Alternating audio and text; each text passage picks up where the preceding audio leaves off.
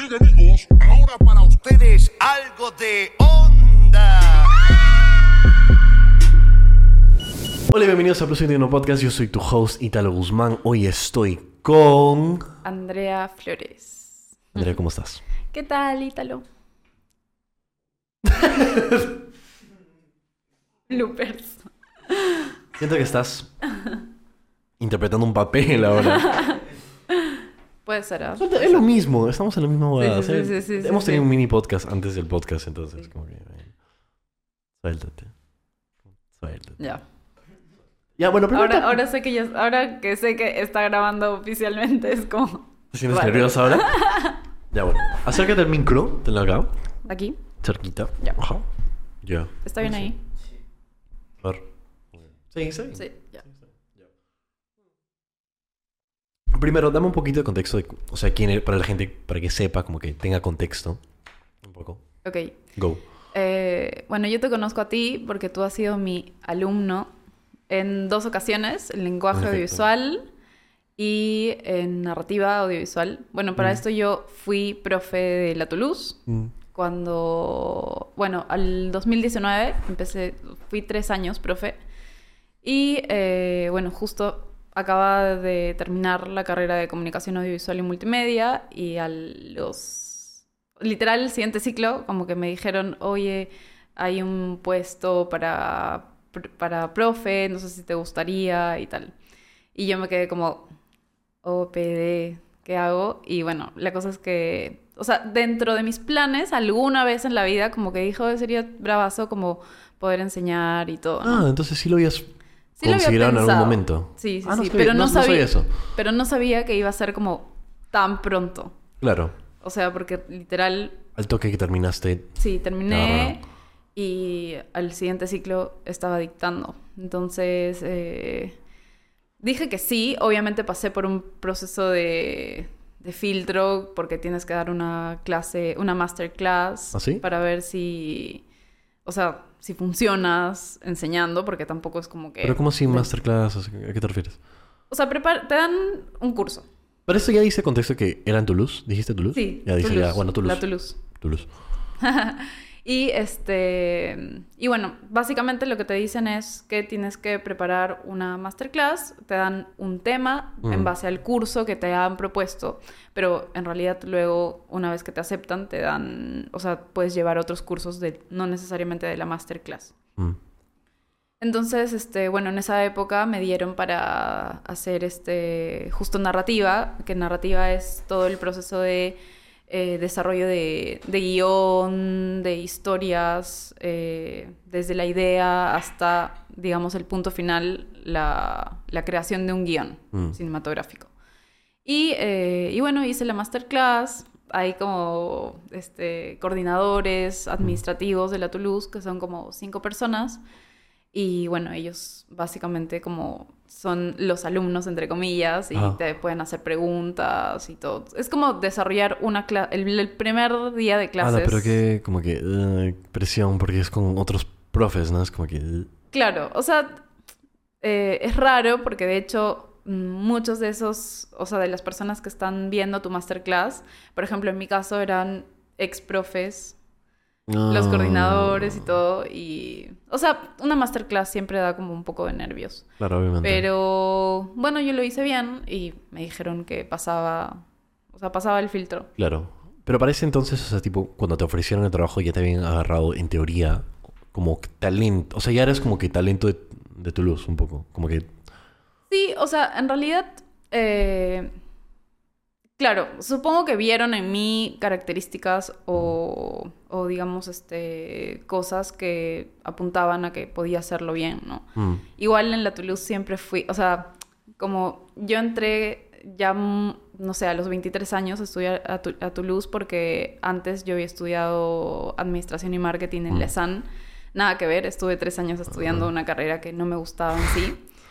Y, Clásico. este, y claro, todos mis compañeros eran menores que yo, o sea, Ujú. tenían 17, 18 y yo tenía 23. Y se sentía como en clases esa brecha de la edad, Ah. porque claro, yo antes había estudiado algo y fue como, claro, mis compañeros, muchos de ellos iban a huevear. Ah. Y yo solamente quería, o sea, estaba tan enfocada en mis clases, en hacer mis trabajos excelentes. O sea, pero entonces ya, ves- ya habías pasado como que esa probablemente etapa de... huevear. Hueve, ajá, hueveo. O sea, estabas más como que enfocada, querías... Sí, sí, sí. Entonces, como que de hecho, este, mm, al igual que otros compañeros, resaltaba, ¿no? Mm. Entonces, digamos que, claro, mm, apuntaba a ser una buena alumna, supongo, no sé, y, eh, y bueno, un coordinador al terminar la carrera me habló y me dijo si quería ser profe, ¿no? Y dije, ya, a ver, voy a probar. Y el primer ciclo fue, bueno, pasé por este filtro y el primer ciclo fue este presencial. O loco sea, que lleva y claro, y lo que pasa es que lleva el curso de lenguaje audiovisual Ya. eh, y llevé el curso de edición. Mm. Y acepté porque, claro, tenía que cumplir ciertas horas y, y dije, a ver, voy a intentar. Y haciendo el curso de edición me di cuenta que ah, era, o sea, que yo iba más con cursos, eh, aparte de guion, eh, con más como, no prácticos, sino como de actividades mucho más creativas, como el Claro. lenguaje audiovisual, por Ajá. ejemplo, que fue el curso que te enseñé, ¿no? Eh, que es más hacer fotos, es componer, eh, color y otras cosas, ¿no? Y luego, primer ciclo presencial y luego pandemia y Y ahí enseñé dos ajá. años y medio en la virtualidad hasta el año pasado que en julio decidieron que iban a volver a la presencialidad y ya yo dije que Chaufa. sí. Ahí chao. nomás. Ajá. sí. Ya, cuéntame. Ya, realmente la experiencia de, de profe en Toulouse. O sea. Mm, la verdad es que al inicio fue bien chévere. mm. O sea, para mí fue todo un reto, porque como te digo, yo había terminado recién de, de- o sea, había, había Mm. egresado recién de Toulouse. Para ese entonces tenía 26 años, por cumplir 27. Y eh, yo me sentía como, o sea, sí, chivola para, Mm. para dictar, ¿no? Entonces, para- porque dentro de mis alumnos había gente que tenía mi edad. ¿Cómo era el tema de respeto, por ejemplo? O sea, ¿era raro? Que- Mm, o sea, yo desde un inicio como que planteé esto de, oye, por si acaso soy Andrea y claro que les di la confianza para que me traten como, o sea, más allá de profe, como una amiga o que busquen en mí como eh, no solamente centrarse en cuestiones del curso, sino que puedan preguntarme cosas externas y tal, ¿no? No necesariamente relacionada a la carrera, entonces Claro. como que en algún momento les di la confianza para que este, seamos amigos de alguna otra forma. ¿no? Eh, pero sí siempre el respeto de por medio. Mm.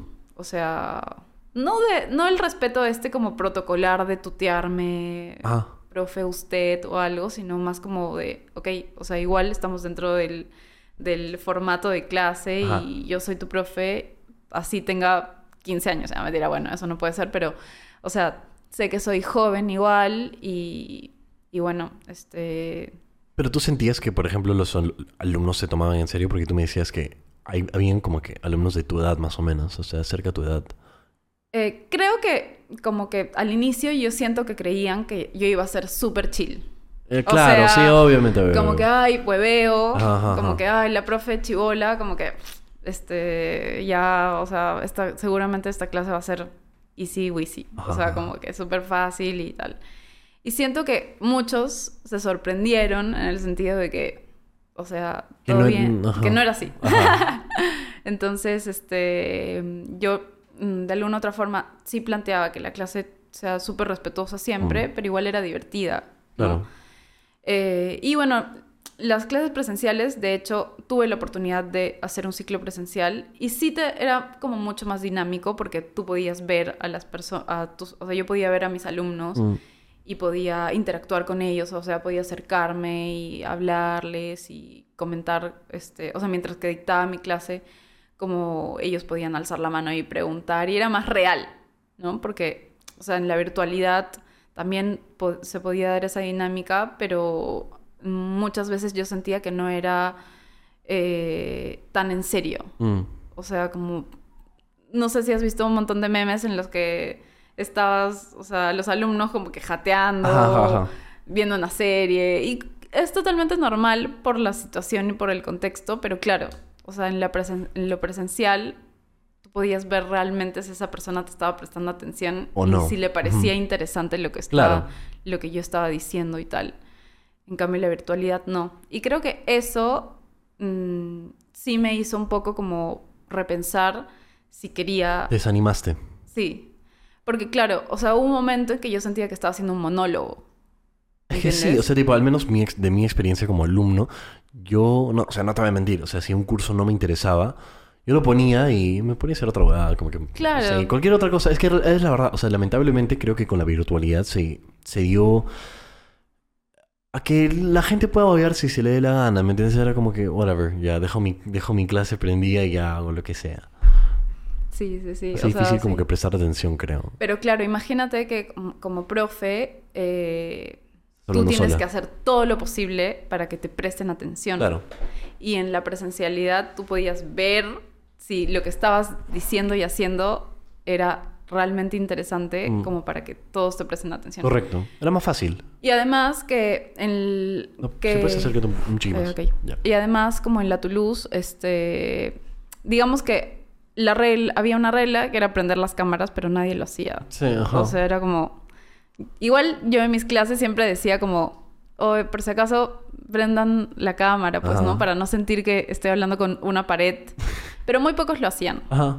Entonces, eso también era como súper difícil porque no estás viendo a nadie y es como, ojalá que me estén entendiendo, ojalá que esté fluyendo todo. O sea, sientes que estás hablando con nadie, literal. Qué aburrido, what the fuck. Y hay muy pocas personas, o sea, ponte, si en la clase hay 30 personas, hay, no sé, pues 5 o 8 realmente alumnos que, que como que fluyen contigo, ¿no? Ajá.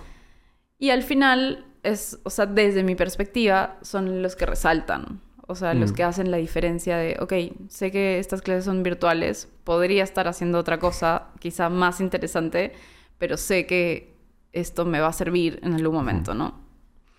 Eh, y por eso es que, claro, al inicio fue de, de puta madre, pero luego me pareció agotador O sea, poco a poco te fuiste saturando un toque. Sí, o sea, me pareció agotador el hecho de no recibir como la, la respuesta a, a la virtualidad, ¿no? Mm. Porque claro, al inicio también fue como, ok, muchos, muchos cursos estaban acomodando a la virtualidad, porque Claro. así fue la pandemia, pero luego ya creo que fue como un mood de todos de, ya fue, o sea, este curso debería ser presencial porque eh, debería ser práctico o deberíamos simplemente como el hecho nada más de ir a la clase y hacer algo creo es que, que eso es lo que pasa. O sea, creo que no puedes como que obligar a, un- a que un alumno te, te escuche durante dos horas ah, enfrente de una pantalla, ¿me entiendes? O sea, Exacto. no, no va, no va, no va, simplemente no va. Y al menos para mí, o sea, a, a- a algunas personas sí les funciona, pero a mí, a mí no. O sea, yo tengo que estar viendo a alguien o haciendo algo como para ver realmente prestar atención. Entonces era como que cuando habían estos cursos que en teoría deberían haber sido eh, presencial, yo no sé, no, simplemente claro, no estaba estabas en automático era sí Igual creo que no es difícil cumplir las tareas, pero es como que no, no, cero interés. Cero Sí. interés. Y claro, y darte cuenta de eso como profe era un poco bajón porque era como, ya, ¿y ahora qué más hago? Mm. De hecho, eh, como en todas las instituciones, me imagino, en la Toulouse nos dan una currícula, un Mm. sílabus, que, que claro, digamos ahí te plantean las actividades que tú puedes desarrollar como docente. Pero yo decía, ok, esto, es- esto funciona, pero si lo hacemos de manera presencial, Claro. ¿qué tengo que hacer yo para que esto funcione de manera virtual? Y yo siento que fue un reto, o sea, un, un reto doble porque tenía que transformar la clase que la institución había planteado para que sea presencial, Ajá. pero es- como son cosas totalmente distintas, yo tenía que hacer todo lo posible para que esa clase funcione de manera virtual, ¿no? Y, y como te digo, al inicio fue bravazo porque todos estábamos en el proceso de experimentación, pero cuando te das cuenta que aún así metiéndole todo no funciona, es como, o sea, Ya eso significa que la virtualidad no está funcionando para nadie. Mm. Y claro, la virtualidad era súper cómoda, porque por ejemplo yo estaba, o sea, yo viví, vivía en Lima, Mm. eh, trabajaba en Lima y con la pandemia dije, ok, puedo dar mis clases desde Cusco y puedo volver a Cusco, que es donde nací y donde estuve parte de mi vida. Y, y además que Lima me parecía súper caótico y tal, entonces dije, ya voy a volver a Cusco y podía dictar mis clases Claro. desde Cusco.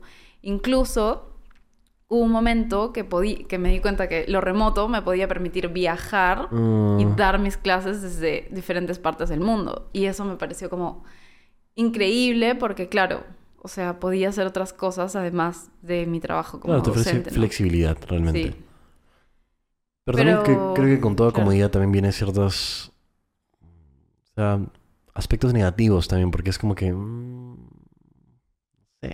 Sí, sí, sí. O sea, no era, no era completamente genial, Mm. ¿no?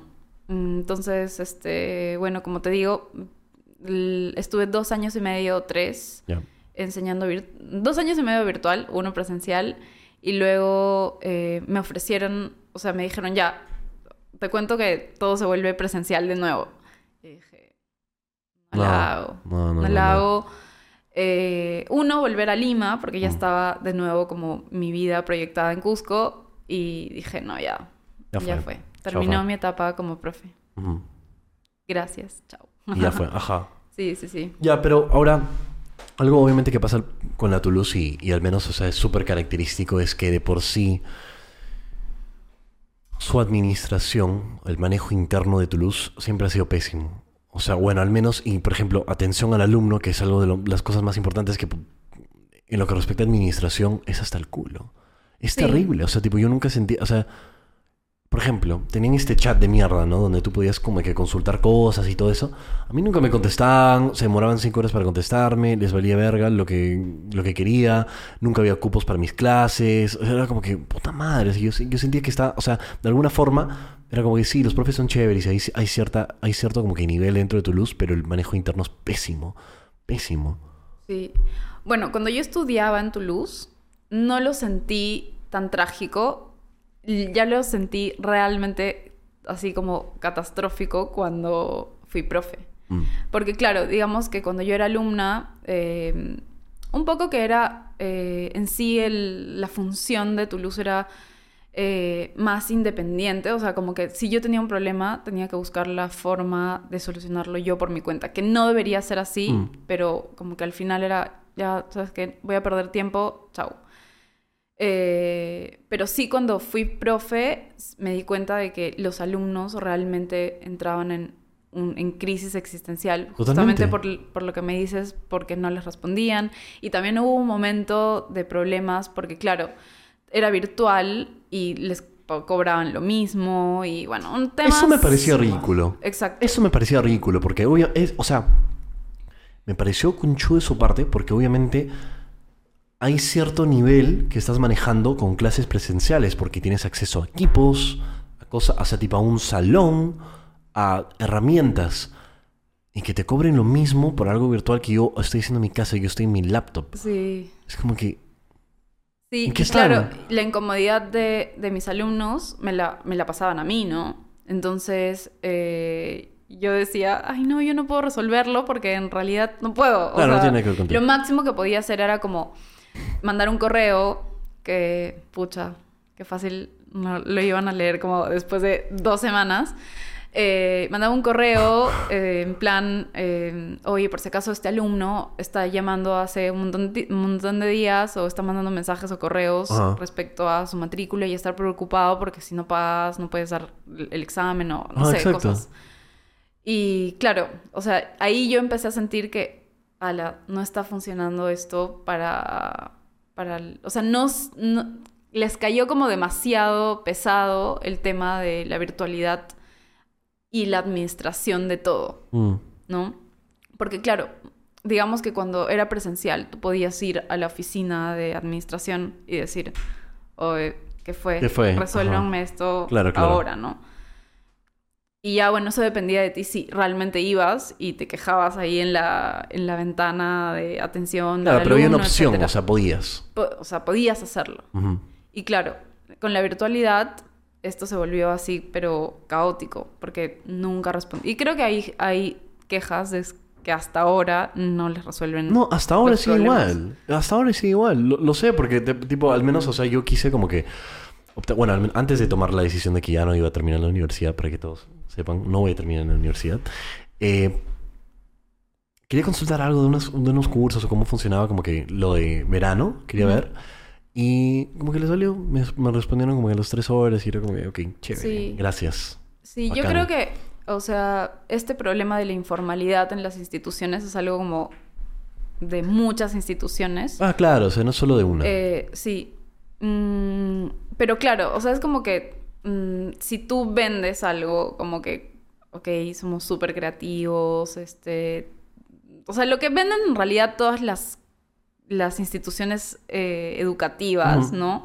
Obviamente eh, lo venden de una manera y tú esperas y tienes todas las expectativas a Que sea que de ese nivel. a que en realidad mi único problema es que yo, o sea, como, como alumno debería como que centrarme en estudiar y en hacer mis cursos y no tendría que preocuparme por algo administrativo. Exacto.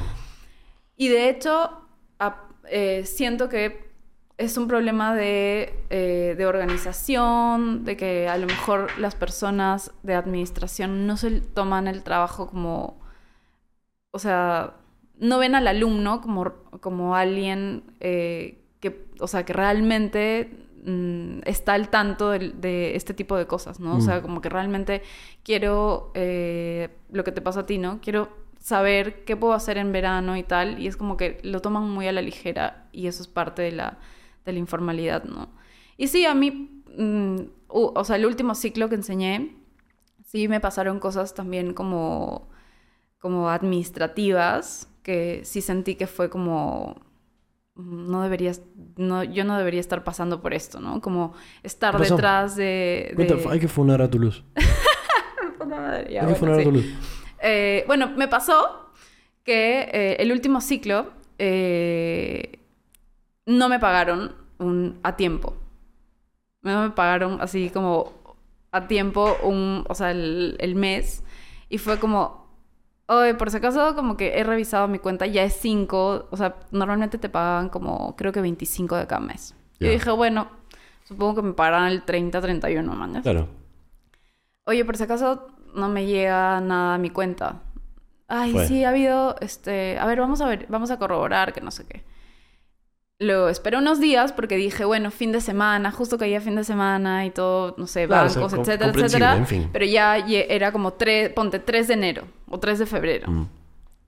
Y fue como, oye, ya, esto se está, o sea, no me, no me han Alargando pagado. mucho. Ajá, ¿qué, Sí. qué chucho fue? O sea, ¿ya me van a pagar o qué? Y el, el coordinador me dijo que, eh, que había, había- hubo un problema con la planilla y que no me habían considerado, o sea, no habían puesto mi nombre, Oh. los de recursos humanos no habían puesto mi nombre ni mi cuenta en la planilla de- del pago del mes de febrero. Y yo me quedé como, what the fuck, ¿cómo es que te pasa esa huevada? O sea, ¿por qué? Se supone que es automático. O sea, ¿en qué momento yo dejé de trabajar para la Toulouse? Literal. En febrero o marzo, man. ¿ya? O sea, es como que aún sigo dictando mis clases, mi nombre está ahí, tengo que pararme todas las mañanas y dar mi clase Pero, como o sea- todo normal. Y lo que más me molestó, porque luego como que fui súper empática y dije, ya, ok. O sea, no debería pasar a una institución de, de De este este, nivel, nivel, ajá. ¿no? Pero ya, lo voy a entender, ¿ok? Lo voy a entender y tal. Y, y, bueno, me dijeron que me iban a pagar en quincena y a fin de mes. Mm. Y este. Y claro, lo que más me molestó fue que yo tuve que estar detrás. De ellos como De para ellos. que ellos te paguen. Ajá, o sea, en lugar de la actitud de ellos ser como, este, oye Andrea, por si acaso, el problema, nos hemos, hemos visto cuál era el problema y vamos a eh, hacer todo lo posible para que se resuelva lo más pronto, ¿no?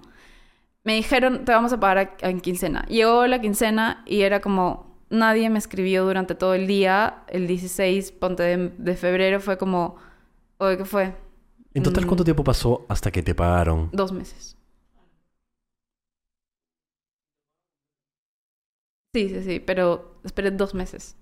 Y ya hubo un momento en mi desesperación de por qué está pasando esto que eh, dije, ya, si no me pagan ahora fin de mes, lamentablemente voy Sí. a tener que decir, oye, yo estoy No haciendo clase. mi chamba y ustedes no me están pagando, entonces no voy a dictar clases. ¿Y llegó a ese punto? No, Ya. no llegó a ese punto. ¿Por qué? Por, por mí, porque yo no podía con mi... Claro, o sea, sí te entiendo, sí te Sí. entiendo. Como, con la como persona que... que- no podía ser como que tan cagona en, en Sí, teoría, sí, pero sí dije. "Ah, no, ¿cómo?". y aparte como les digo a Ah. ellos que no me están pagando, pues, ¿no? Entonces como contar la historia y todo, fue como, ya, ya fue. Mm. Y eh, la gota que derramó el vaso, que fue como, porque estoy aquí, o sea, no, mi, mi capacidad, mi, mi talento y todo, no, o sea, no, no me merecen, ¿no? Ajá. Teníamos un grupo eh, de profes de comunicación, de comunicaciones, de la carrera de comunicaciones. Y un día, la, ali- una profe, o sea, para esto, este problema del pago no solo me pasó a mí, le pasó como a ocho profes más. Qué ridículo. Eh, y claro, yo hablaba con ellos por interno, como que ya te pagaron. O sea, me parecía como que ridículo tener que hablar de esto con ellos. O sea, nos Pero para cagábamos saber, de pues, risa. o sea, ajá, ¿en qué nos está? cagábamos de risa, pero era como, en realidad, estábamos preocupados. Ajá, como que. ¿qué onda, mañas? Y, eh, y teníamos un grupo de profes y un día una profe, eh, y, a- y además en contexto COVID y todo, como que muchas personas estaban mal, les daba gripe, etcétera, y como que todos estábamos psicoseados de... Todavía era serio la cosa. Ajá. Claro. Entonces un día una profe agarra y dice, eh, oye, ayer fui a- al seguro, fui a salud y mi seguro no estaba activo.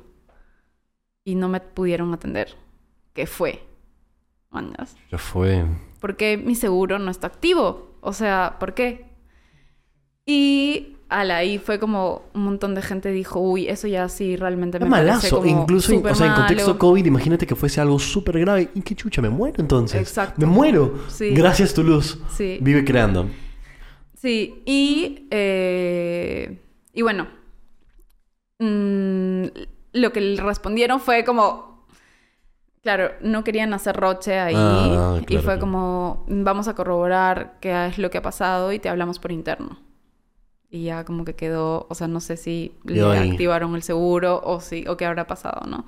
Entonces, ahí me di cuenta como que, ala, no. No, ni cagando. Chao.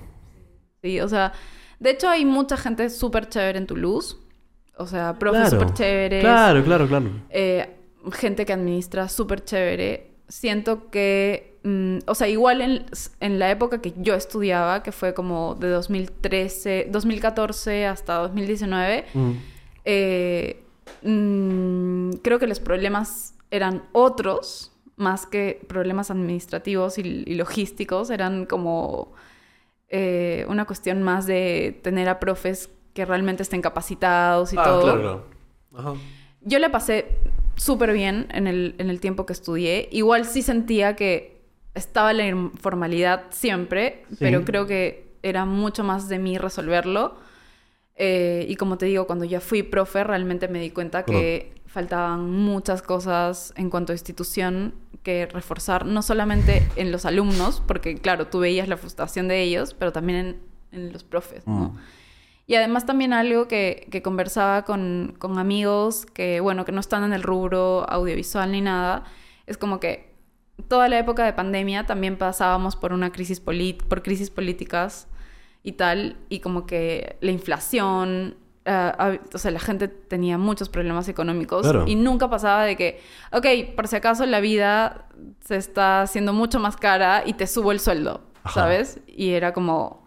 Pero ese es un problema general. Claro, O claro, sea, no sí. tiene nada que ver con tu luz al fin. Sí, o sea, sí, no porque, tiene pero- porque realmente es, un- es un problema de acá. O sea, Sí, sí, sí, totalmente. Pero Pero claro, o sea, pensarlo así es como que ajá.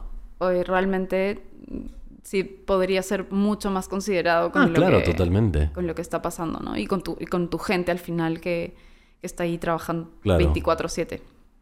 Es que siento que también, o sea, es algo que se espera de Toulouse porque se vende de cierta forma, tal cual como lo dijimos. O sea, se vende de cierta forma, tiene cierta como que imagen, ¿no? Entonces esperarías Sí. mejor, no sé, trato, manejo, de, todo, ¿no? O sea, bueno, igual yo nunca he tenido ningún problema en particular con ningún profesor porque mayormente es, o sea, admito, el nivel de los profesores ha, ha sido excelente. O sea, tipo, he tenido muy buenos profesores, muy pocos con los, con los que he tenido problemas. Todos siempre usualmente saben de lo que están hablando, ¿no? Saben, tienen un buen conocimiento, tienen un buen background, todo, todo muy chévere.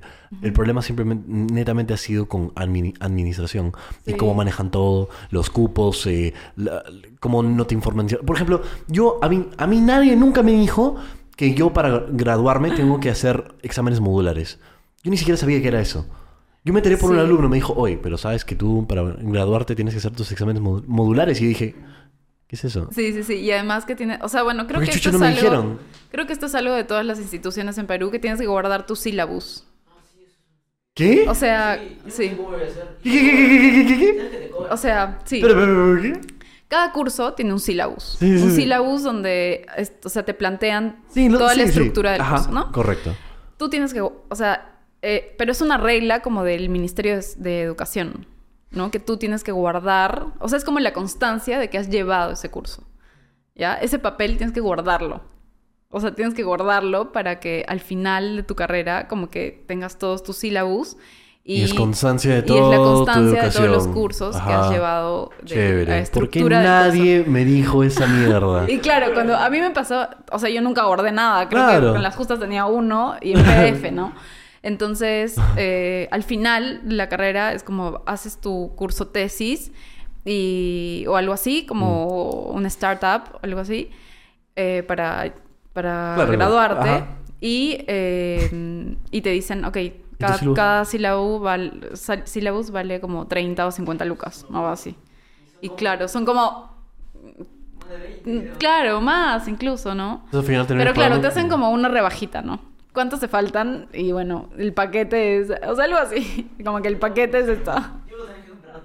¿Por qué, pero ¿por qué, no, ¿por qué no te dicen? ¿Por qué no hay nadie que te dice? O sea, qué ridiculez. ¿Por qué no, por qué no te dicen? O sea, es información tan importante. O sea, creo que lo, que lo dicen, pero en las letritas chiquitas que nadie nunca se fija. pero lo hacen a propósito, porque es negocio para ellos. Qué Y ridículo. yo me acuerdo que a raíz de que me Estoy pasó enojado, eso, enojado, a mis alumnos, bueno, no sé, si- o sea, no sé si lo hice con todos, pero a mis alumnos les decía, oye, por si acaso, guarden el sílabo, descárguenlo. Está bien, claro, al menos claro. alguien avisa.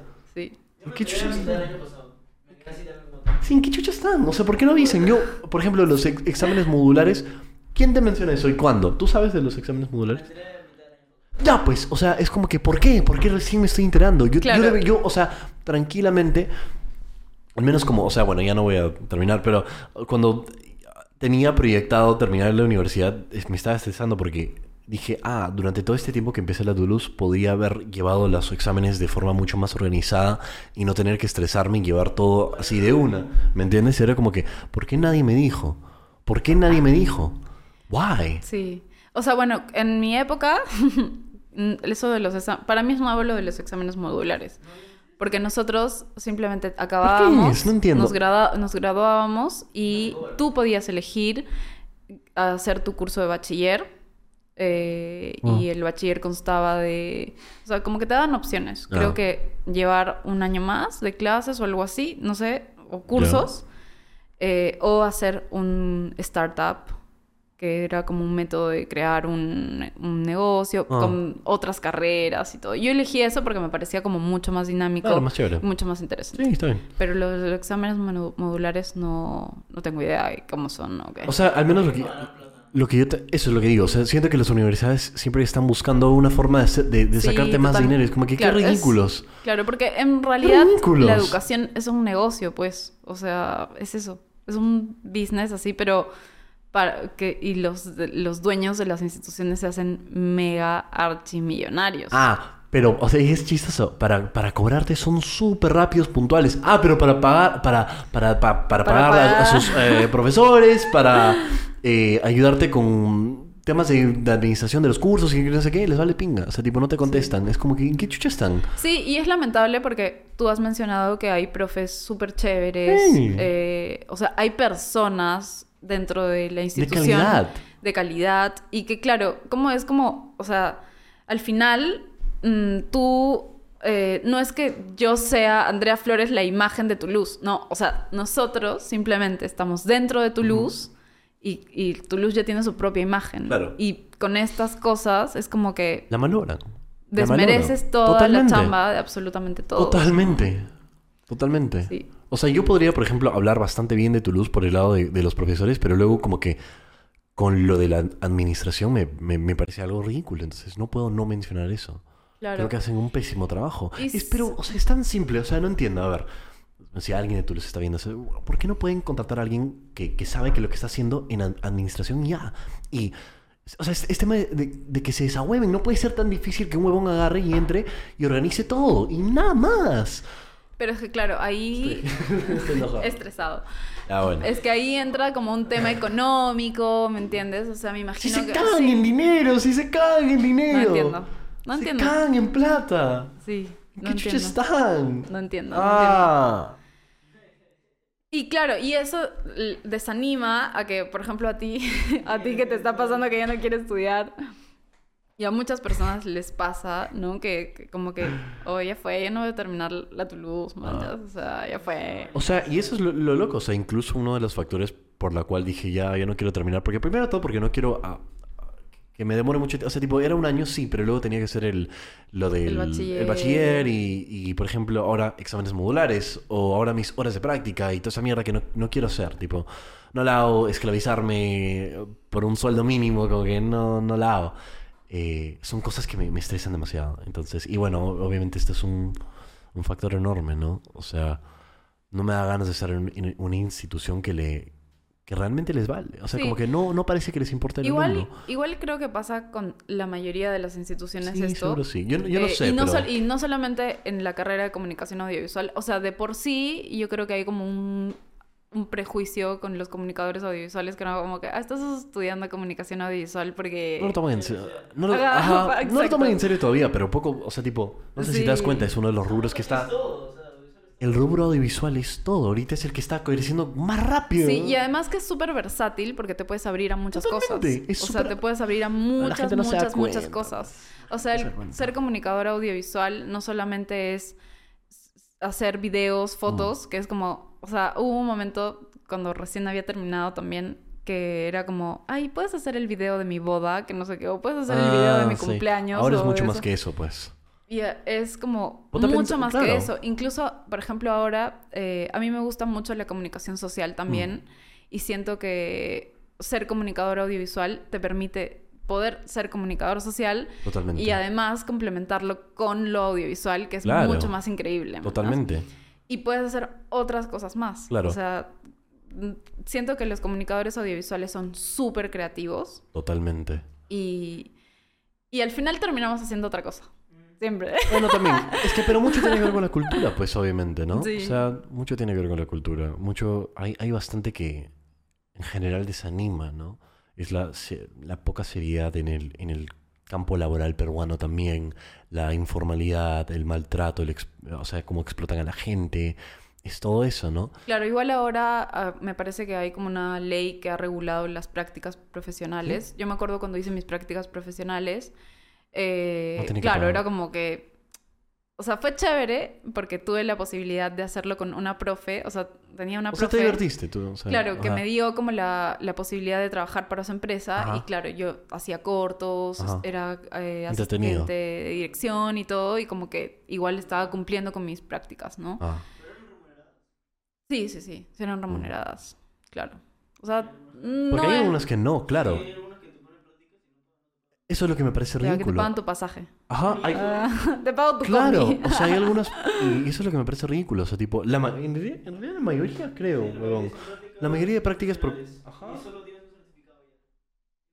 Por eso. Ya, claro. Sí, Pero no, a eso voy. Entonces, como que hay, hay poca seriedad. No valoran el, el trabajo acá. Pero Sí. bueno, algo que no, creo que la gente, la mayoría no se da cuenta aún, pero es.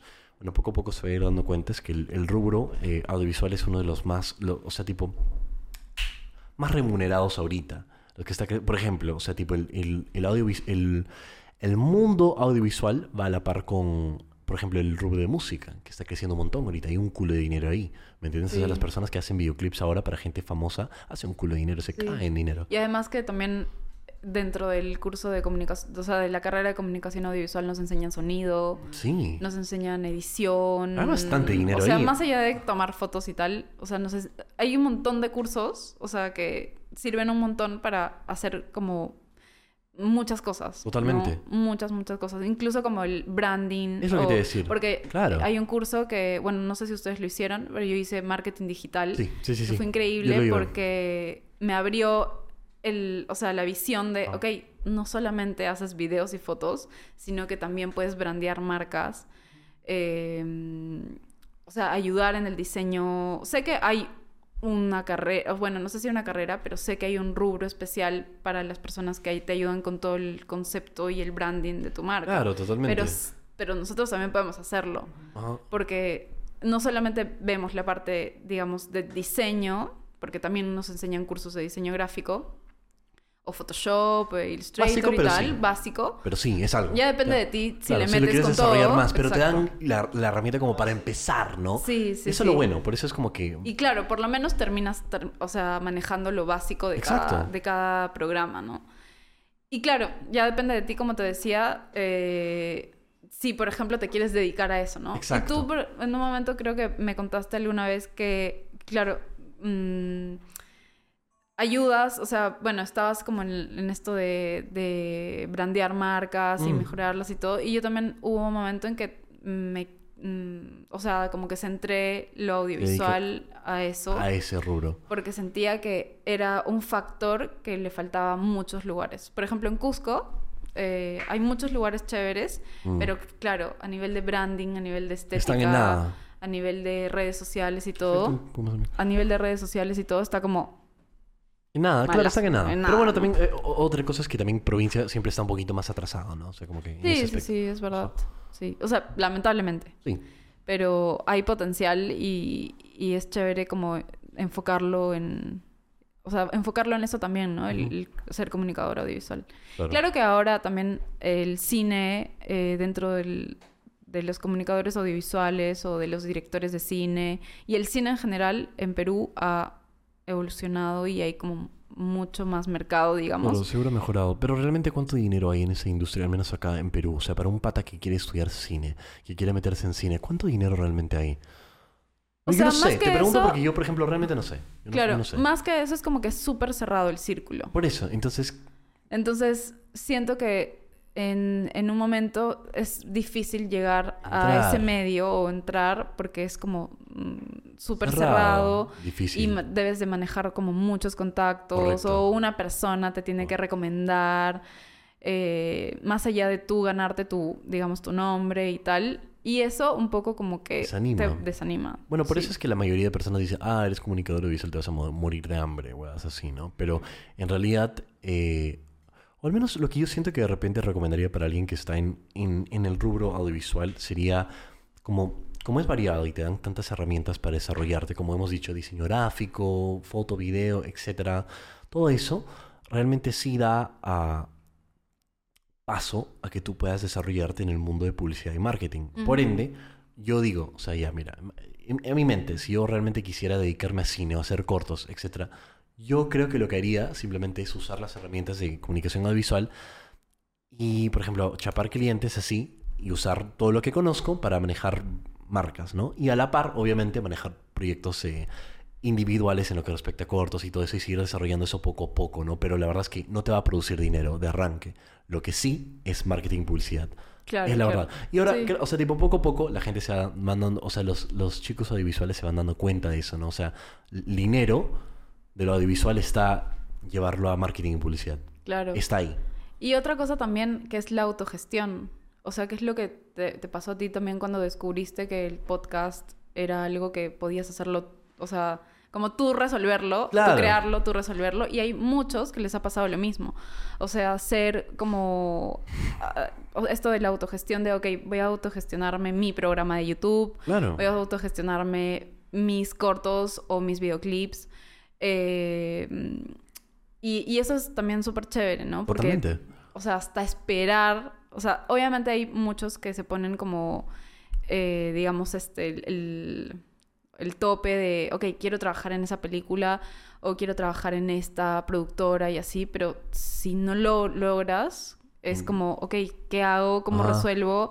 Pucha, tengo que hacerlo por mis propios medios, ¿no? Y, y así hay gente que, claro, tiene las herramientas y hace cosas de puta madre y hay otras personas, o sea, por ejemplo, ustedes que han hecho esta dupla de de- del podcast y tal, me parece genial porque digamos que puede apuntar a algo mucho más Totalmente. grande Claro, y todo, esa es la idea, ¿no? Que quizás más adelante te pueda dar mucho dinero.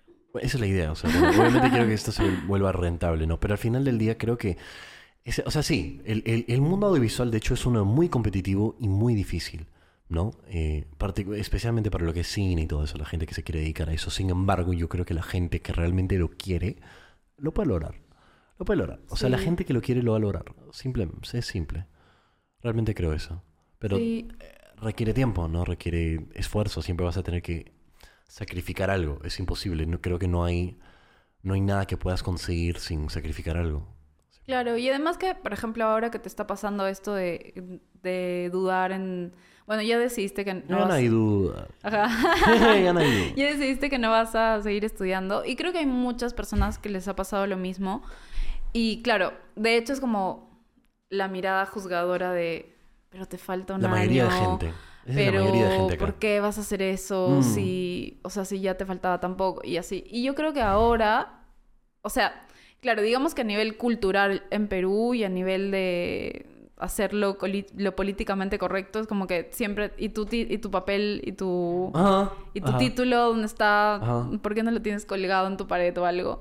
Yo creo que eso ya fue. O sea, Es verdad. si, puede, si tienes como la capacidad y, o, o sea, las ganas de poder terminar de puta madre y si no...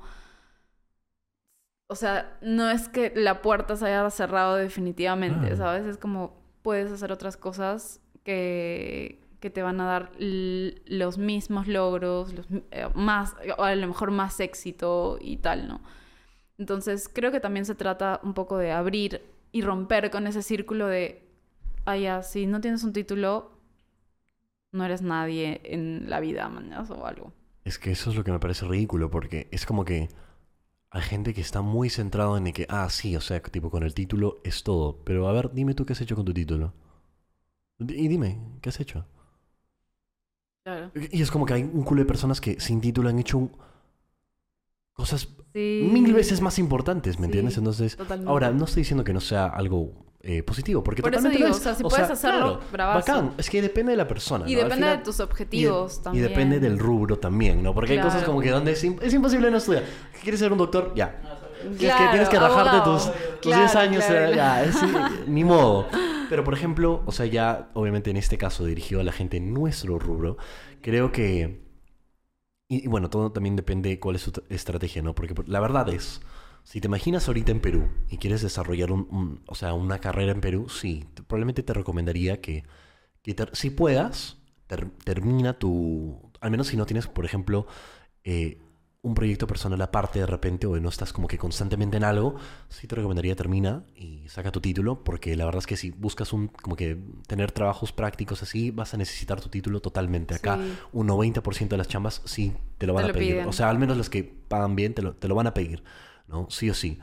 Pero si de repente eh, apuntas a de repente a algo un poco más, ¿no? O afuera de Perú, yo digo que tranquilamente puedes no sacar tu, Sí, tu sí, título y estar tranquilo, porque al final del día eh, las industrias más desarrolladas, más avanzadas, tipo, eh, no sé, poniendo obviamente como ejemplo Estados Unidos, ¿no? Se han dado cuenta que es innecesario, ¿me entiendes? Al final del día importa qué has hecho. Hay chicos de 10, 11, 12, 13 años que hacen cosas como películas, ¿me entiendes? Y no han terminado la universidad. Claro, claro. Entonces, pero los Sí. agarran al toque. Tipo, ven, trabaja para mí. Sí. Entonces, ahora lo que pesa es tu trabajo, tu talento, tu portafolio. Nada más. Sí, y también, y claro, y es, yo creo que es súper importante que te plantees qué objetivos quieres y en base a eso desarrollarte y buscar las herramientas, Claro. Reforzarlas y tal, ¿no? Yo creo que eso, más que todo, plantearse los objetivos. Porque claro, o sea, obviamente ahora tus objetivos son otros y lo ves todo de una perspectiva totalmente diferente. Mm. Pero quizás cuando recién acabaste el cole y así es como, ala, ya tengo que hacer lo que la mayoría hace. Claro. Y es, claro, y es inevitable. Es algo que te das- vas dando cuenta poco a poco ya con la edad, ¿no? Obviamente, eh, usualmente te vas a ir por el lado de, del- de lo que la mayoría de la sociedad hace, ¿no? Eh, pero ahora más que nunca creo que realmente hay tantas herramientas como para que la gente se desarrolle en el, en un campo creativo y, y hay en un campo donde hay cero límite de cuánto dinero podrías estar haciendo, ¿me entiendes? sí, sí. Con solo tu nombre. Igual yo siento que como que la perspectiva, las perspectivas de las personas eh, está cambiando porque también creo que nos estamos volviendo mucho más versátiles Totalmente. en cuanto a, a las cosas que queremos hacer. Y, por ejemplo, en mi caso, eh, ok, yo soy comunicadora audiovisual, lo voy a hacer siempre, pero también estoy abierta a, muchas a otras cosas porque creo que, o sea, no puedes cerrarte solamente en, al- en algo Totalmente. específicamente, ¿no? Entonces, por ejemplo, ahora estoy experimentando otras cosas, eh, ahora soy barista, eh, voy- estoy con un proyecto de abrir una cafetería en Cusco, entonces es como, es infinito todo lo que, puedo, lo que, lo que podemos lograr hacer, ¿no? Entonces cerrarte en, ok, soy comunicador audiovisual y si no me funcionó trabajar en una película y si no me funcionó trabajar en una productora de publicidad y ya fue y me voy a morir y chao, no pues. o Ese sea, es, o sea, ese es otro tema, porque la- al final del día yo creo que... Bueno, es bastante difícil acá, creo, porque hay mucha presión, pero creo que algo clave en esto es perderle el miedo al, fracaso, a los errores, o al menos saber cómo lidiar con eso, el, el miedo de hacer nuevas cosas, ¿no? El miedo de fracasar, saber lidiar con ese miedo, porque al final del día, eh, por ejemplo, ponte, yo ahorita estoy dejando la universidad porque yo creo en mi proyecto personal y creo en mí, y yo sé que sin, es- sin eso puedo hacer un culo de dinero, pero en el caso que no se da, o sea, yo no tengo, tengo cero roches de volver a retomar mis estudios, o sea, yo no Claro, tengo ningún problema. Y tal lo de 40 años. No, no, Ahora o sea, es que, pero ser roche. O sea, tipo, o sea, obviamente no me, no me gustaría que sea los 40 años, pero, o sea, es tema de que tengas cero roches. Como que olvídate lo que piensan los demás, ¿no? O sea, al final del día lo que importa eres, eres tú, es tu vida, es tu camino. Todos van a tener un camino distinto. No puedes, no te compares, o sea, es algo estúpido, ¿no? Sí, sí, sí. Cada uno va a totalmente. llevar su vida como, como quiera, ¿no? No hay, no hay Sí. forma de... Pero lo chévere es que ahora la gente realmente se lo cuestiona. Sí. O sea, porque, o sea, y eso es genial y con todo. O sea, ya preguntarte y cuestionarte las cosas es como que, ok, ya estoy entrando en un, en, o sea, en una, ¿cómo se dice? Autocrítica de, ok, lo que estoy haciendo realmente funciona, me gusta, quiero, ¿no? Porque antes eh, era en automático todo, ¿no? Terminabas el cole, tus papás te decían, tienes cuatro opciones para estudiar derecho, administración, medicina eh, y bueno, no sé, alguno más, ingeniero, ¿no? Y era como que en automático, en automático. Ok, escojo esto. Ah, ya tengo cinco opciones, Mm, quiero esto, arquitecto, ¿no? Entonces, ahora creo que también hemos roto con ese, con esa, ese paradigma de, ok, tengo que hacer lo que mis papás o me digan, Mm. pero es lo caso porque, claro, es una cosa ge- generacional, pero ahora ya la, la gente se lo Mm, está cuestionando, totalmente. ¿no? Como que, ¿por qué tengo que Claro. hacer esto? O ¿Por qué tengo que hacer esta cosa que no me gusta? ¿Por qué tengo que hacer lo que mi papá quiere que yo haga? Exacto. Pero es algo que va a cambiar poco a poco porque la verdad es que todavía hay mucho de eso acá. Sí, sobre todo porque Mucho. obviamente cuando eres, cuando tienes 16 o 17 años o 18, en Perú, como que te riges un, poco al, Claro. a, digamos, al, al, po- al poder adquisitivo de tus padres y Sí. dependes de ellos, ¿no? Entonces, como Pero que tomar porque- una decisión es como, "Ah, no, primero tengo Pero que no hay hacer lo que mi papá que no hay como que costumbre de independencia acá, lamentablemente. Es como que yo, yo veo, o sea, y, obviamente no tiene nada de malo porque una vez más recalcando, cada uno tiene su camino, pero hay personas que, o sea, hasta los 25, 26 todavía viven con sus padres, por ejemplo. Y una vez más recalcando, no necesariamente tiene nada de malo porque cada uno tiene diferentes circunstancias, pero eh, no es... No está inculcado en, la- en los chicos desde temprana edad como que buscar algo por, su propia cuenta. Muchos de ellos todavía quieren vivir a beneficio de sus, de sus padres. O sea, y, y es como que no, no, no, no, no, no. Ponte a chambear, tú puedes chambear, tú puedes chambear. Y- y o- otra cosa que los chicos no se dan cuenta es que tú puedes estudiar e incluso buscar un tiempo, o sea, un trabajo tiempo completo tiempo, o medio tiempo in- incluso. Lo puedes hacer, se puede manejar. Sí, Lo puedes hacer, pero lamentablemente los padres te, te obligan a que, Sí. bueno, a- O la sea, mayoría, igual- no sé. Sí, igual obviamente las circunstancias de, la- de todas las personas es diferente y además, Sí, por sí, ejemplo, en nuestro caso ten- hemos tenido el privilegio de poder estudiar. Totalmente, ¿no? claro, claro, claro. Eh, O Sí. sea, ya un montón de privilegios. Sí, sí, sí. Y porque claro, o sea, digamos ahora en el contexto social, político y tal, lo vemos que hay personas que sí podrían haber tenido la oportunidad de estudiar, no lo, no lo han hecho, o personas de que no tenían los factores económicos y tal. Pero sí, eh, desde mi privilegio yo digo que, o sea, sí estoy agradecida de que me haya pasado todo lo que me ha pasado. O sea, la duda de, ok, terminé a los 16 años, a los 17 ya estaba en, en Lima. Eh, sola, estudiando algo que era lo que en ese momento había decidido hacer. Ya con el tiempo me di cuenta de que, ¿por qué estoy estudiando administración y marketing en ESAN todavía? Era como... Y luego em, darme cuenta de que, o sea, descubrir mi carrera eh, a los 23 años, o sea, en un momento era como, rayos, mis amigas ya terminaron de estudiar, su o sea, en, mi entorno ya todos habían terminado de estudiar a los 21, 22 y yo recién estaba empezando. Entonces era, o sea, empezando lo, lo que realmente me gustaba y quería. Y claro, en un momento que era lo que hablábamos antes de compararse, era súper normal, pero, o sea, chévere que yo estoy feliz de que me haya pasado todo eso en ese tiempo porque sé que lo que soy ahora es te llevó a ser la persona que eres hoy, ¿no? Igual creo que no, o sea, tipo, la mejor forma de aprender es simplemente viviendo y experimentando todas estas cosas, ¿no? Al final del día yo te puedo repetir un montón de, como que esto de que sí, tienes que independizarte, pero al final del día lo vas a saber tú viviéndolo, ¿no? Una persona lo va a saber viviéndolo, cometiendo los errores, ¿no? O sea, tipo, lo va a aprender de esa forma. Pero sí quiero que llegue en algún momento donde poco a poco eh, cambiamos esta forma de pensar tan como que conservador, ¿no? Del, del Perú, ¿no? Creo que ya tiene que cambiar, los, los padres se tienen que dar cuenta y bueno, eso va a empezar supongo que nosotros y en nuestras generaciones y cómo vamos a criar a nuestros hijos. Y tiene que ver mucho también con el apego de esto de, de, ay, ya bueno, a los 18 años me voy a vivir solo o qué es lo que se tendría que ver totalmente normal si es que lo decides así. Pero claro, en Perú siento que hay, hay mucho esto del, del, apego emocional con que mi familia los voy a dejar o me voy a ir, ¿qué voy a hacer? ¿No? Y también yo creo que es una cuestión de confianza de los padres hacia, lo, hacia los hijos, que es como, ok, este, sé que puedes hacerlo ah. y todo bien. Ya no me va a doler que te vayas y chao. Bueno, pasa que, o sea, tipo, bien característico de Latinoamérica en general, somos eh, personas mucho más unidas, ¿no? En realidad, o sea, sí, son, o sea, personas supongo que con más cariño, entre comillas. No sé, siempre son personas más unidas, la verdad, es lo que he experimentado. No, yo no, porque en Estados Unidos es como que son, son, sí podría llegar a decir que son un poco más fríos. O sea, hay cariño, pero es un cariño distinto. Pero creo que la mayoría de padres en Estados Unidos tienen, presente que... El hijo se va. Cholito, chao. o sea, 18 ya te fuiste y te fuiste a la universidad, estás viviendo ahí y ahí estás chambeando. Y bueno, los chicos desde los 16 pueden trabajar allá, ¿me entiendes? O sea... Está inculcado de ellos desde, desde, temprano. Eso es algo que admiro bastante de allá. ¿no? sí.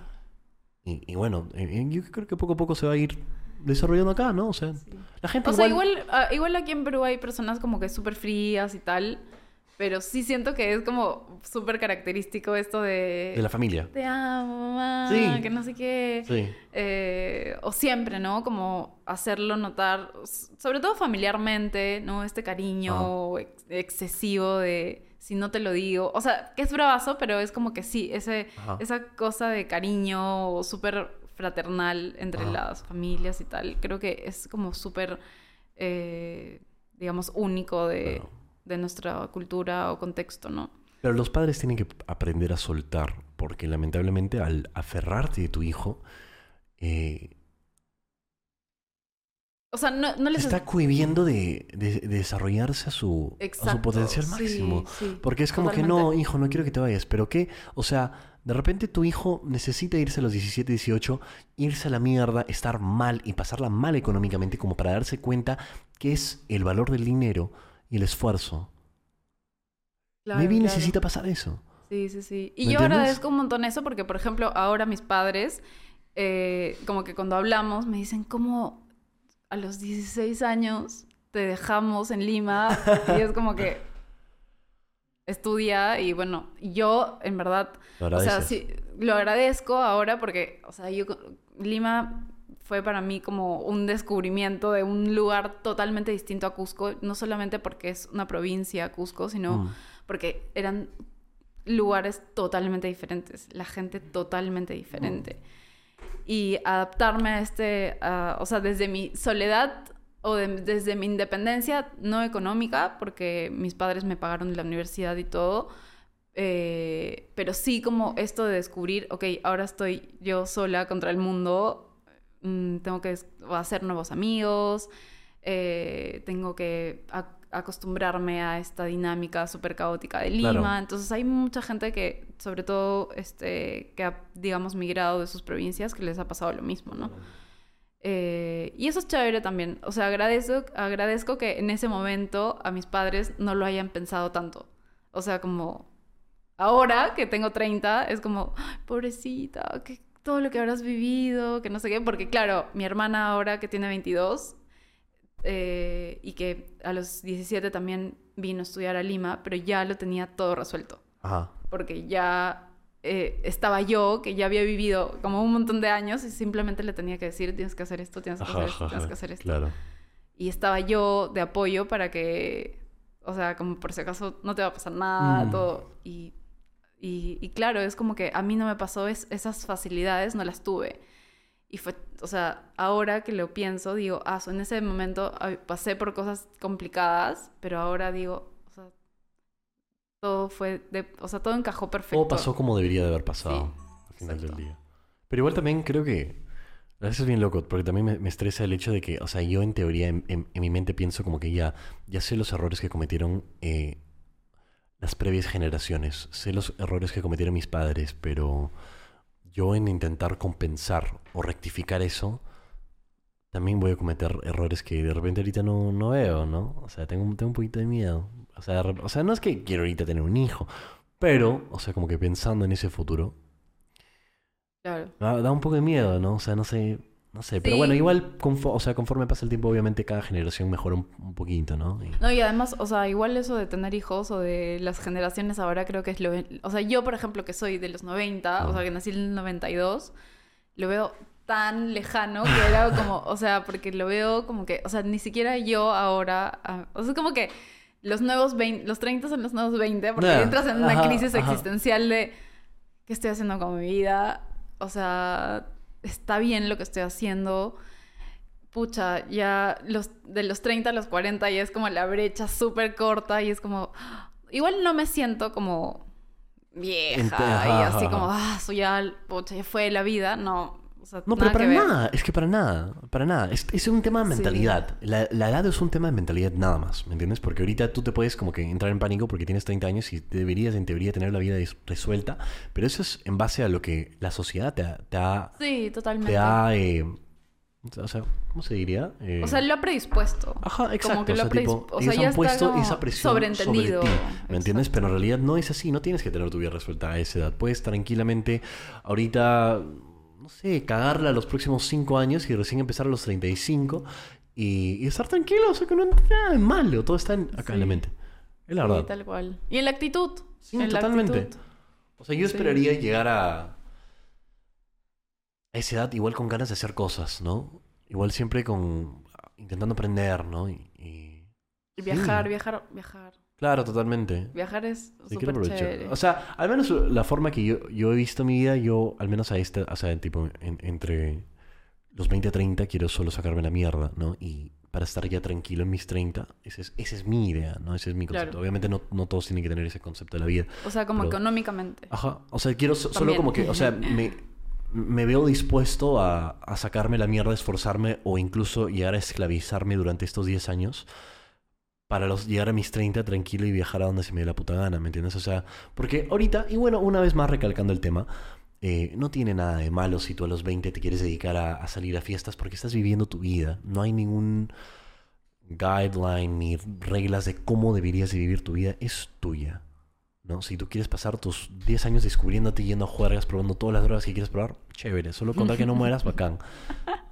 Eh, pero hay diferentes rutas y bueno, en este caso el, el mío es simplemente quiero como que sacarme la mierda para llegar a los 30 un poco más tranquilo y estar como que Claro, relajado. claro, claro. Ahí quiero relajarme, ahí quiero huevear. ¿no? Ahí. Pero... Bueno, cuando tengas 30 te va, te va a dar una crisis existencial. Seguro, seguro. O sea, igual, igual y... Sí, o sea, eso es chévere. O sea, pensar así es chévere. Porque claro, ahorita sí me dan crisis existenciales de, ah, que, que estaré haciéndolo bien. Pero, o sea, si miro atrás, es como que, o sea, he vivido de puta madre, man. O sea, Claro. he tenido el privilegio de vivir chévere y he disfrutado y le he cagado y, y no también y he hecho cosas de puta madre. Entonces, como que eso es chévere. Y ya veremos qué pasa en los siguientes 10 años. Claro, en el futuro. O sea, loco. Ah, la mierda, ocho. Wow. O sea, el hecho de... No sé, siento que el tiempo se está moviendo tan rápido, me da un poco de cosa a veces. Eh, siento Sí, que... también. Sí, siento que de la nada un, un día como que todo empezó a moverse mucho más rápido. O sea, los años pasan más rápido. O sea, siento que el año se pasa así. O sea, yo sien- yo siento que desde la pandemia Todo fue como... O sea, ya 2000, los Ajá. tres años que pasaron fue Lo como... perdí, ese fue, nos teletransportamos, o sea, literal. es que no sé qué mierda pasó. Pero bueno, ya puedes decir que has sobrevivido a una pandemia. Sí, hemos... Es que, oye, Gracias. esa hueá de la pandemia realmente fue alucinante porque, o sea, nadie, el mundo no se lo esperó. O sea, el mundo no se esperó esa mierda. Necesitamos como que un... Como que el- el- la Tierra, como que el planeta Tierra dijo como que, oye, ubícate. Como que date cuenta que todavía pueden pasar estas cosas, Sí, ¿me entiendes? sí, O sea, sí. tranquilamente el planeta si quisiera podría arrasar con, con toda la humanidad y y ya, punto. Sí. Igual, o sea, creo que a muchos les pasó que ser agradecido, ¿no? Sí. Con eso. Eso un montón porque, o sea, como que vivíamos en... Un poco en la superficialidad de disfrutar la vida o si puedes, ¿no? Claro. Exacto, también. Creo que no estamos, no estábamos tan pres, no teníamos tan presente nuestra mortalidad. Sí, eso. Creo y que- que... en realidad es un tema súper como tabú, no sé. O sea, Sí. como... Pero es un, es un tema difícil de tocar. O sea, por ejemplo, yo cuando empiezo, pienso en la muerte, ¿no? Eh, que lo más seguro es que yo me muera eso de los 80, por ahí 86, o sea, como que entre 80 y 90, lo más seguro, ¿no? Usualmente es en- entre esa edad que pasan las cosas. Y eso es, si es que no me da cáncer antes, ¿no? Eh, me parece loco pensar en, en- en el hecho de que eventualmente va a llegar ese momento. No sé qué mi- mierda viene después de eso. Por ejemplo, me, me manda una, a una crisis existencial. Sí. Es como que me pongo a pensar, ¿qué mierda hay después de que muera? O sea, Sí, sí, sí. Las crisis existenciales le pasa a todo el mundo. Pero sí, es. Eso, eso es algo súper rescatable de la pandemia que a muchos nos ha hecho como también a lo mejor este, repensar las cosas, Ah. ¿no? ¿Qué es lo que estoy haciendo? ¿Qué quiero? Sí, por ejemplo, para mí fue súper chévere mudarme a Cusco de nuevo porque volví a estar con mi familia, quizás como que se desconectó algo eh, por la distancia, Claro. porque yo hacía mi vida aquí en Lima. Volver a Cusco fue como reconectar también con Cusco, que Cusco es precioso. claro, totalmente. Eh, la energía es totalmente diferente, el mood es totalmente distinto, todo pasa como sub- mucho más lento. Eh, mm, o sea, vivir al lado de las montañas otra vez, todo eso lo mega agradezco y claro, y además que ahora viviendo en Cusco, como que con este proyecto nuevo que estoy, que estoy ahí trabajando, es como que no podía hacer, no podría hacerlo en otro lugar que no sea el lugar No donde sé. nací. Claro, te ¿no? entiendo. Y Te entiendo, te entiendo. eso también como que agradezco a la pandemia. Porque si no hubiera pasado la pandemia, estoy segura que ahorita estaría, pucha, calificando exámenes, renegando ¡Hala! de la vida. o no sé, o ni siquiera sé exactamente qué, qué estaría haciendo, ¿no? Pero acá en Lima probablemente. La vida es loca. Creo que tantas cosas pueden pasar en un año, en dos meses, en tres meses, en cuatro meses. O sea, tipo, las cosas pueden cambiar tan rápido. Pero, no sé, o sea, yo, yo estoy emocionado, yo estoy entusiasmado. Creo que hay... Yo personalmente siento que ahora en día hay más herramientas que nunca. Ahora en día hay más ganas que nunca. Ahora en día hay más oportunidades que nunca. Y... O sea, sí, Nada, sí, o sea. no, ¿no? Porque, este, o sea, claro, ¿Cómo así? O sea, como que sí hay muchas oportunidades y como que todavía todas las personas tenemos esperanza de hacer cosas y Mm. tal, ¿no? Pero también es como que, bueno, no sé si les ha pasado o te ha pasado que eh, con todo esto que está pasando en el contexto social, Ah, político, como que... La incertidumbre es como que... ah, Sí. ¿Cómo puedo seguir viviendo? O sea, ¿cómo podemos seguir pensando en, en un futuro y en Si es que ni siquiera sé y el, futuro de mi propio país, o sea, como que ¿qué, Eso, qué chuchas eso, eso me ha pasado mucho últimamente y Sí. de verdad te deprime, te bajonea, porque claro, es como, que, ¿cómo puedo continuar con mis proyectos? ¿no? O sea, a mí también me, me duele ver a la gente sufrir, porque Sí. lo que está pasando es algo muy fuerte. Eh, y bueno, yo siento que, o sea, lamentablemente para que las cosas cambien, es que estamos en un bucle, o sea, Perú está en un bucle de... La historia se repite, ¿no? Pero lamentablemente mis ojos... Y bueno, igual yo un poco ignorante porque tampoco es que sé un montón de, de Perú en general, ¿no? Eh, Mm. A sabiendas de mi contexto. Eh, siento que falta que pase algo drástico. Como, o sea, yo, yo necesita pasar algo drástico. O sea, Perú como que Sí. más o menos tiene que irse a la mierda. Algo tiene Sí, que pasar. Justo, como justo para hablaba que con una amiga cambie. y le decía, siento que no ha pasado lo peor. No, Siento para nada. O sea, estamos, o sea, ahorita como están las no cosas, o sea, está preparándose para volverse peor y, y eventualmente estamos, vamos a llegar a un, a un punto donde se va a derramar el vaso, realmente. Un punto de quiebre, sí. Porque no ha llegado. No ha llegado para nada. Y en algún momento va a llegar y ya después de eso va a venir, yo creo, lo, lo mejor de Perú, pienso yo. Ahorita no, porque eh, falta mucho tiempo. O sea, es que no, estamos en, estamos en otra, estamos, estamos cagados un poco. Pero igual sí tengo cierta fe porque obviamente eh, creo que la globalización ha ayudado bastante que la, la juventud, nue- nuestras generaciones tengan un, una perspectiva distinta de la, del- del mundo, de lo que se puede lograr, de las cosas que están mal con nuestro país. eh, y toman obviamente como, como ejemplos los países más desarro- desarrollados, como en Europa, en Estados Unidos, etcétera, ¿no? Los toman como ejemplo y pueden actuar en base a eso, ¿no? O sea, es como que yo, ahora los chicos hoy en día están viendo cosas de, de Estados Unidos, de Nueva Zelanda, de, etcétera, de, de- de diferentes partes del mundo, entonces pueden tomarlo como ejemplo y, y practicarlo acá. ¿no? Claro. Entonces creo que eso va a ayudar a que poco a poco ya la cosa cambie, ¿no? Sí, esperemos que sí. Sí, o sea, espero que sí, no, no sé. Pero bueno, gente, gracias por escucharnos. Gracias. Eh, muchas gracias por escucharnos. Bueno. Diles cómo te pueden encontrar en redes sociales. Eh, estoy en Instagram como Las Flores de Andrea. Nombre. ¿De, Ya, dónde salió ese, Instagram. ¿De dónde salió ese nombre? O sea, bueno, es porque yo soy Andrea Flores. Ajá. Ah, y dije, "Ah, a ver, voy a Creativa. ponerme Las Flores de Andrea. voy a ponerme en creativa y voy a... Es un buen nombre. Sí, y bueno, y además como que en mi, en mi perfil, como que todo he intentado Es- hacerlo estéticamente Ajá. relacionado a las flores y me gustan Sí, las es floral. flores. Floral. Sí, es es súper floral y colorido. Sí.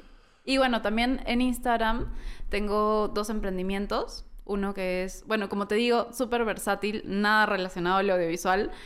eh, que es eh, Gold Plumes, Mm. que es un, o sea, que es, bueno, un emprendimiento que hice en pandemia, todo relacionado al crochet, a handmade. Y eh, otra página que se llama Segunda Ruta, que es una página de ¿Qué es en segunda ruta? Ah, bueno, no sé si lo has visto. Es una página donde yo vendo como ropa de second hand. Ah, Porque para esto como que me gusta mucho, o sea, la moda en sí, eh, pero sobre todo como de todo esto que tenga que ver con Thrifting. vintage y Y- tal. ah, ok. Y ahí como que Bacán. cuelgo ropa mía o, bueno, sí, mía sobre todo. Chévere. Ya. No sabía. De hecho, no, no había visto eso. Sí. Pero míralo, míralo. Bueno, ahora ya saben. Genial. Bueno, muchas gracias por escucharnos y nos vemos en el siguiente episodio. Chao, fa. Chao.